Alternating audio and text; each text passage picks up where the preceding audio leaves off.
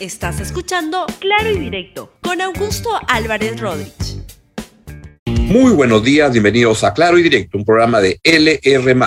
El día de hoy quiero conversar con ustedes sobre la situación de, la política peruana cuando faltan apenas nueve días para el mensaje de fiestas patrias.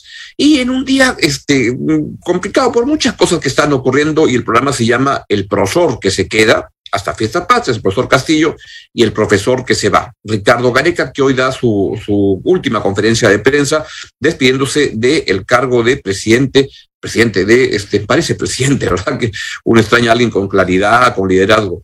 Eh, liderazgo que no tiene el presidente Castillo y que el señor Gareca demostró al frente de la selección peruana de fútbol. Empecemos con la interpretación del presidente Castillo que está dado esta semana y que marca el tono político del momento en el cual se refiere a la política como una partida de zánganos tradicionales. Escúchelo para recordarlo, lo dijo en Ayacucho el día sábado. Tiene que coger el micrófono para decir al presidente de la República como gobernador regional, necesito esto para mi pueblo. ¿Y por qué no se hizo antes? ¿Y por qué no se atendió antes?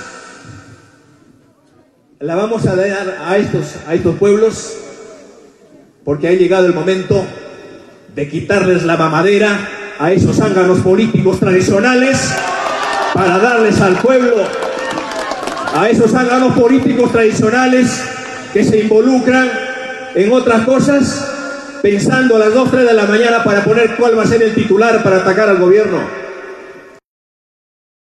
Siempre el presidente parece una persona que sigue en campaña uh, electoral y que nunca se ha dado cuenta que ya es presidente desde hace un año. Siempre habla de por qué no se hizo antes, por qué dice algunas cosas tan graciosas como por qué no se puso el Internet hace 200 años, por qué no, no se hizo la reforma de la educación hace 200 años como si San Martín hubiera tenido que lanzar la reforma de la educación. Siempre anda mirando todo lo que hace es el pasado, no tiene futuro, porque no tiene nada absolutamente que plantear.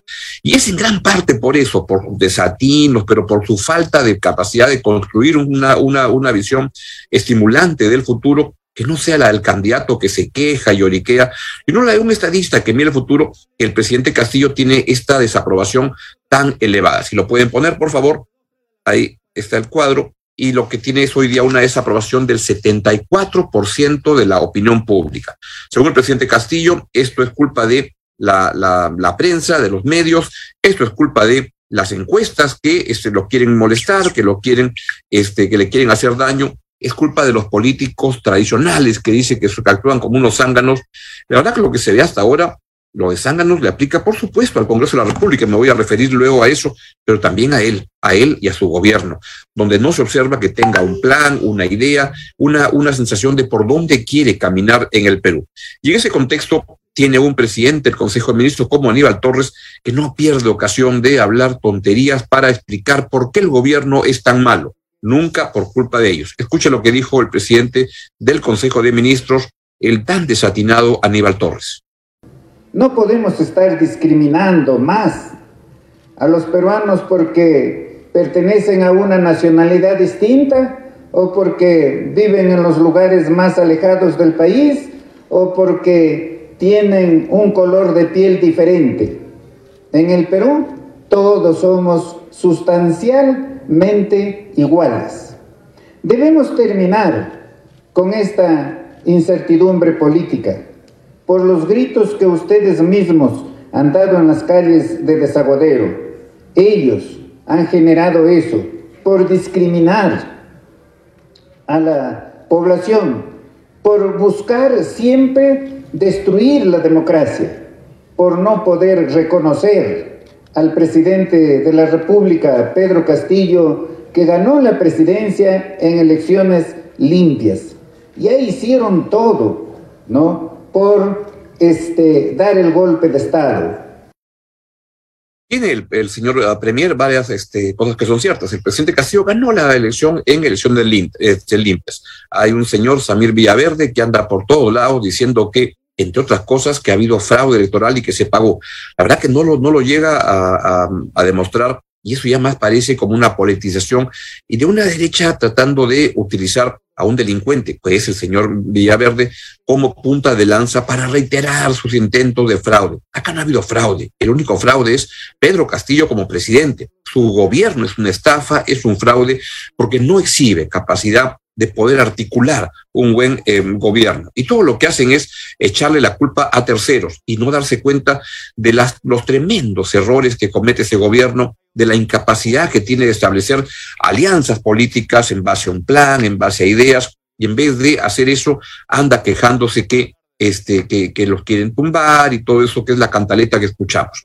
En ese contexto, también hay que ver lo que pasa en el otro lado y la verdad que hay una gente en el país que le da razón en esos términos de este racismo y todo. Y ayer circuló un rumor durante toda la tarde, desde el mediodía más o menos, en que se daba cuenta que la, la señora Jennifer Paredes, que es la, la, la hermana de de, la, de la primera dama, y una hija adoptada de cariño del presidente Pedro Castillo, le dicen la cuñija, porque es cuñada y es hija, se dio una, se soltó una, una, una, una versión que lo que daba cuenta es que se había fugado del país. Como saben, la, la señora Jennifer Paredes está siendo investigada porque se le ampalló en, en Cajamarca este, asignando obra, obra, obra pública. Eso es lo que estaba haciendo con los chalecos, que los tenía puestos de una, este, de, de, una constructora que había ganado el concurso.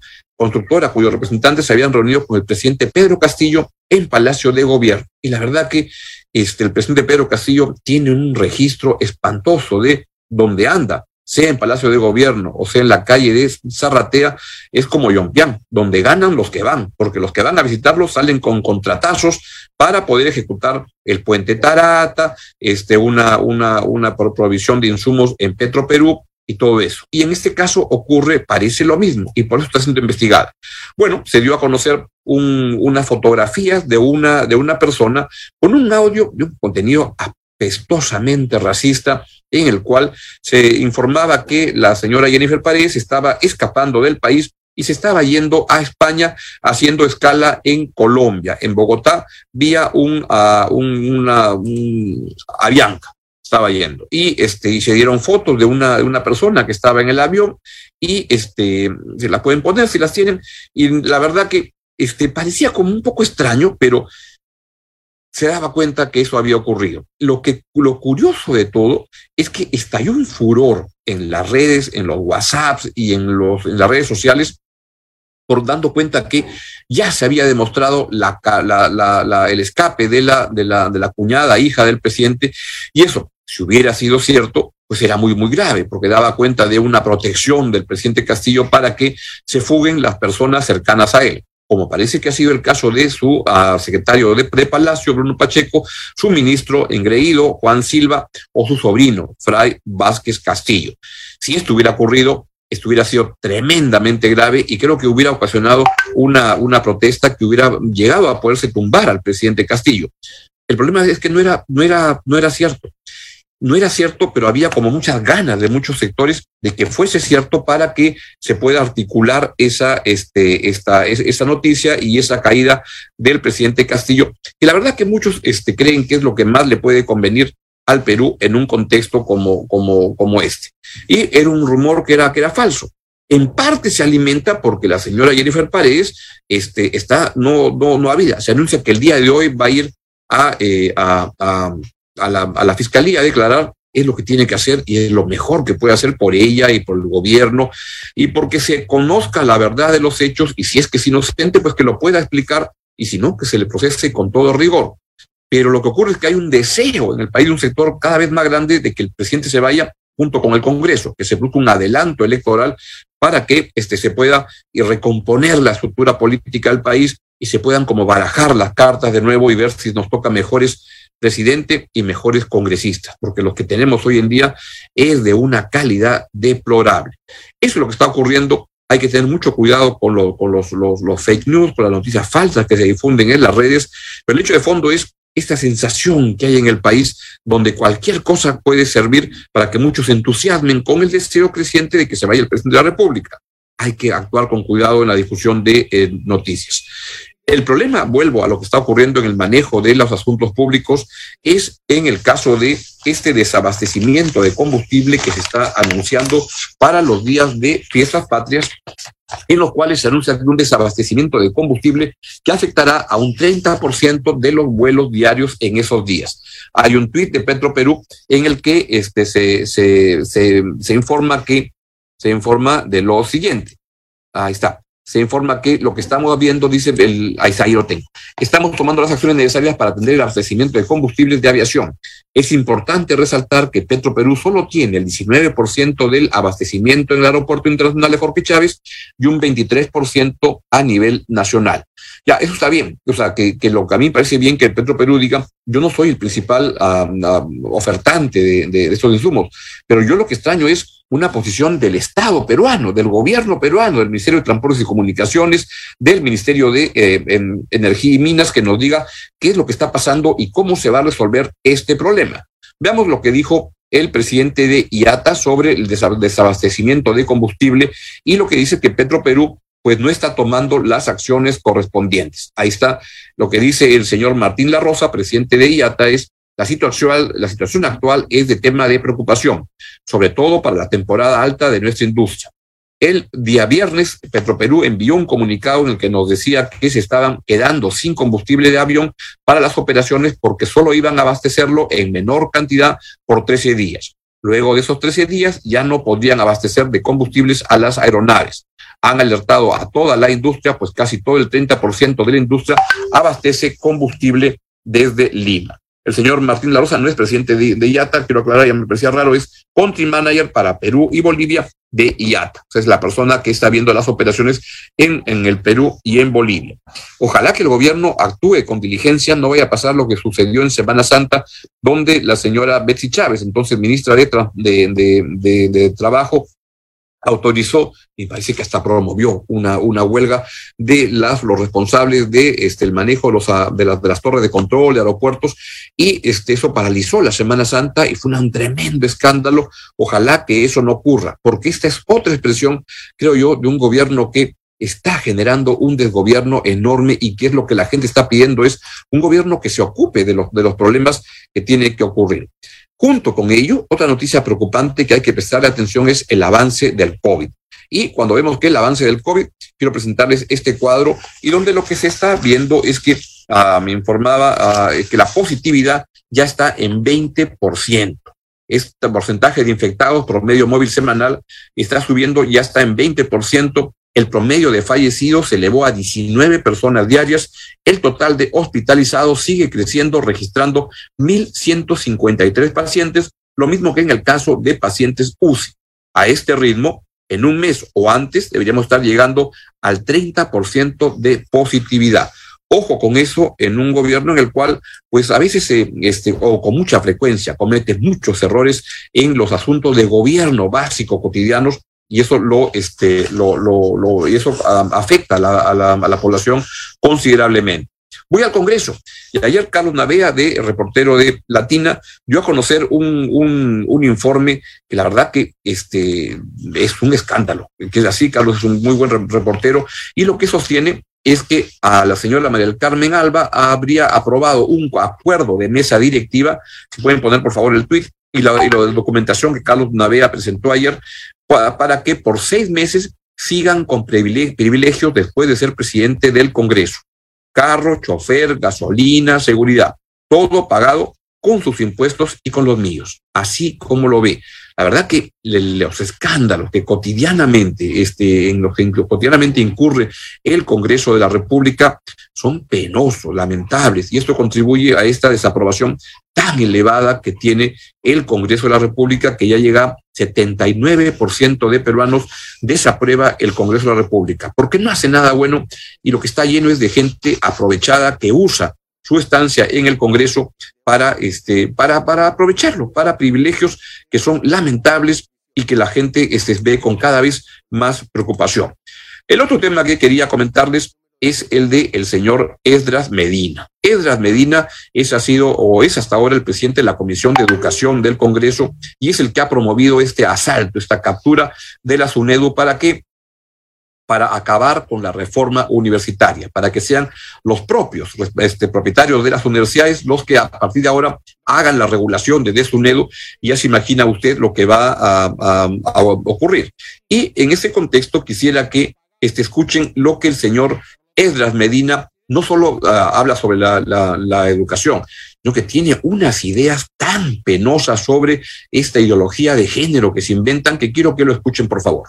A lo que me refiero es de que las autoridades salen de lo que es lo natural. No, no estamos, este, es, es una disciplina que Dios nos llama a reflexionar. Bueno, pero no la estoy entendiendo bien. O sea, mi pregunta es concreta. ¿Usted se ratifica en que las lluvias son un castigo divino por la ideología de género? No, yo no estoy diciendo de las lluvias. Yo estoy diciendo ya el exceso de lluvias es como, le vuelvo a repetir. Ya, ¿el exceso de lluvias es consecuencia de la ideología de género? Es consecuencia de lo que no planifican y no previenen nuestras autoridades. ¿Y qué tiene que ver la ideología de género entonces? Que estamos yendo contra lo natural. Estamos es también otra cosa, pero no es, no, o sea, es que parece, la frase, Son le cuadros comparativos. porque la frase es como bastante curiosa, por decir algo, ¿no? O sea, que realmente usted crea que las, el exceso de lluvias es por la ideología de género no parece verosímil o por eso le pregunto. Mire, yo hacía una comparación, no este y, lo sigo sosteniendo.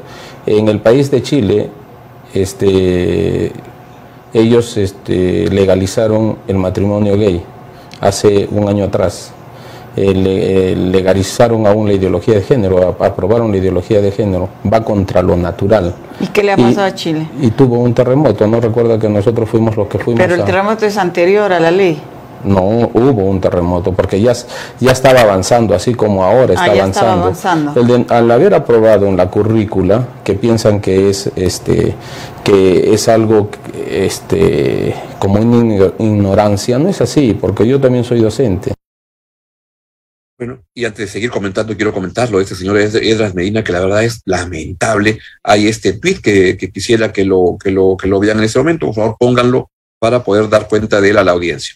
Arequipa al día, la, anterior era la entrevista que Mabel Cáceres, la, la directora de El Búho, le estaba haciendo a este señor Edras Medina, y Arequipa al día informó eso también. A última hora, el pastor evangélico Esdras Medina Minaya, quien es presidente de la Comisión de Educación, volvió a señalar que los sismos que han ocurrido en Moquegua y en Arequipa es un castigo divino porque se quiere implementar la ideología de género en el Perú. Ese fanático religioso es congresista por Arequipa. Yo no sé cómo guardar la, compostura frente a tonterías tan grandes que puede este, decir un representante del pueblo de Arequipa, en este caso en el Congreso de la República. Lo que está diciendo el señor Edras Medina es una idiotez. No hay ninguna vinculación entre esto que él llama ideología de género y que es un fanatismo, gente que tiene en la cabeza un problema este, sexual no resuelto y que tienen una confusión muy grande y que eso lo quieren llevar a la escena política. Son los mismos, como Ernesto Bustamante, que quiso rechazar la Asamblea General de la OEA en Lima por el baño neutro. Hay una serie de conservadores cucufatos en el Congreso, como Esdras Medina, que son penosos. Y Edras Medina sido informado que este, pues no solo está interesado en promover ideas absurdas como esta, tan tontas como esta, sino que también es la carta que este, Renovación Popular quiere imponer para la vicepresidencia de la mesa directiva, quiere poner a este esperpento de congresista a esta persona que le hace tanto daño al Perú, que además es parte de los asaltantes que han ido a capturar la SUNEDU para llenarle los bolsillos a cierta gente por encargo. Ese es el señor Edra Medina, no solo es un asaltante en la SUNEDU en beneficio de universidades Bamba, esas que tienen triple e y, y en la, como, como, como instalaciones, sino que defiende unas posiciones conservadoras, penosas, ramplonas, este, discriminadoras. Gente como esa le hace mucho daño al Perú y hay que tenerla muy clara, hay que tenerla fichada de qué tipo de gente se trata.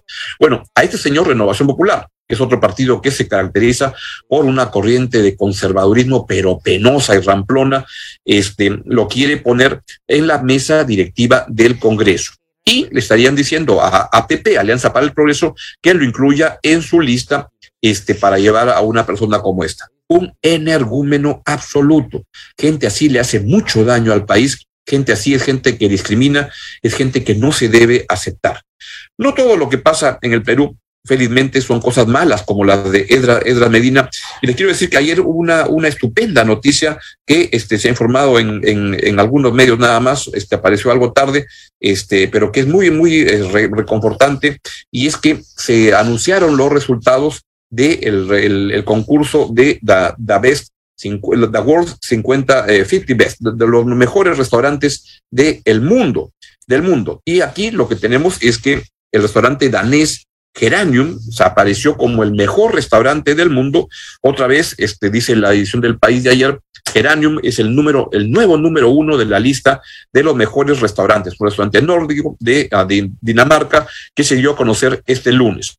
Este espacio es con un menú enteramente vegetal a cargo del chef Rasmus Kofoed. Pero ¿saben qué? ¿Quién apareció en segundo lugar? Un restaurante peruano, Central, este, ha sido el número dos en el mundo. Una tremenda noticia porque pone a la gastronomía peruana, la ratifica la gastronomía peruana en lo más moderno, más avanzado, lo mejor rankeado. Es una, una noticia que debería este, darle satisfacción a muchos peruanos. Son restaurantes caros, evidentemente la mayor parte de la gente no puede este, ir, pero es un orgullo que la gastronomía peruana, como elemento que atrae turismo, que le da un posicionamiento al Perú, en el orden económico este mundial siga obteniendo resultados como estos y dice la edición del país es un en, un honrosísimo. Número dos ha quedado central con Virgilio Martínez y Pía León al frente, un suculento y bello escaparate de la biodiversidad del Perú. La pareja sentimental y profesional formada por Martínez y León, reconocida como mejor cocinera del mundo del año pasado, compartió la emoción en familia con su cuñada Malena Martínez, Martínez, implicada en la plataforma de proyectos que es central. Estamos súper felices por el equipo, es muy gratificante, una gran motivación. Estamos muy satisfechos y muy orgullosos por el trabajo que hacemos cada día sentimos mucha tranquilidad. Subir tan alto es consecuencia de las cosas que hacemos, comentaba Virgilio Martínez, quien precisamente arrancó su carrera profesional en Londres, considerado uno de los restaurantes mimados por los votantes del 50 vez, en cuya lista aparece desde el año 2013. Central ha sido nombrado además mejor restaurante de América Latina y mejor restaurante latinoamericano de la década. En esta lista de los 50 mejores no es el único restaurante peruano. Aparecen en el puesto en el puesto, acá lo tengo, 32, aparece Maita, también de eh, Jaime Pesaque, y en el puesto 11, 11, más adelante, Maido. Este, estupendo restaurantes, estupendo este posicionamiento de la gastronomía peruana, uh, el, Maido del, Gran Milla, este, que tiene una, combinación de la comida niqueya, tal, Perú, y que recoge la biodiversidad de la, de la gastronomía peruana. La verdad que es un orgullo tener a los, entre los 50 mejores al número 2, al número 11 y al número 32. Bien por eso. Buenas cosas que están pasando. Y finalmente, este, les quería decir que, a ver, mi último tema, acá lo tengo, tengo que jalar para, ya aquí está. Y bueno, hoy este es el último día de Gareca, ya, ya no, ya este, se, se va a conocer que ya no va a ser entrenador de la selección peruana del fútbol, de, fútbol pero el, el, el profesor Gareca este, va a dar su conferencia de prensa el día de hoy, llegó anoche a, Lima para despedirse de la afición peruana, explicar seguramente algunas cosas de por qué este, la, Federación Peruana de Fútbol decidió no renovarle el contrato, porque la verdad que si a uno van y le ofrecen bajarle el sueldo en 40% y que reduzca su equipo de trabajo, con el cual ha tenido muchos éxitos, es una manera de decirle no queremos que estés acá. ¿Qué estará pensando este, la Federación Peruana de Fútbol? lo tiene que explicar pronto porque la expectativa y la valla, que la expectativa es grande y la valla que deja Gareca es enorme. Gareca significó en el Perú una expresión de y un ejemplo de liderazgo, de, de, plan, de seguir adelante, de trabajo serio. El profesor Gareca se lleva todo el cariño y recuerdo de los peruanos y es, significa, curiosamente, el profesor Gareca todo lo que el profesor Castillo no es una falta de decisión, un desorden absoluto, una incapacidad de prepararse, un desastre. Hoy, por tanto, y por eso se llamaba así, el programa es el, el profesor que se queda y el profesor que se va. Bien, ha sido todo por el día de hoy, el programa de hoy, y nos vemos mañana otra vez en nuestro nuevo horario de las 9 y 5, 9 y 10 de la mañana. Chau, chau. Gracias por escuchar Claro y Directo con Augusto Álvarez Rodríguez. Suscríbete para que disfrutes más contenidos.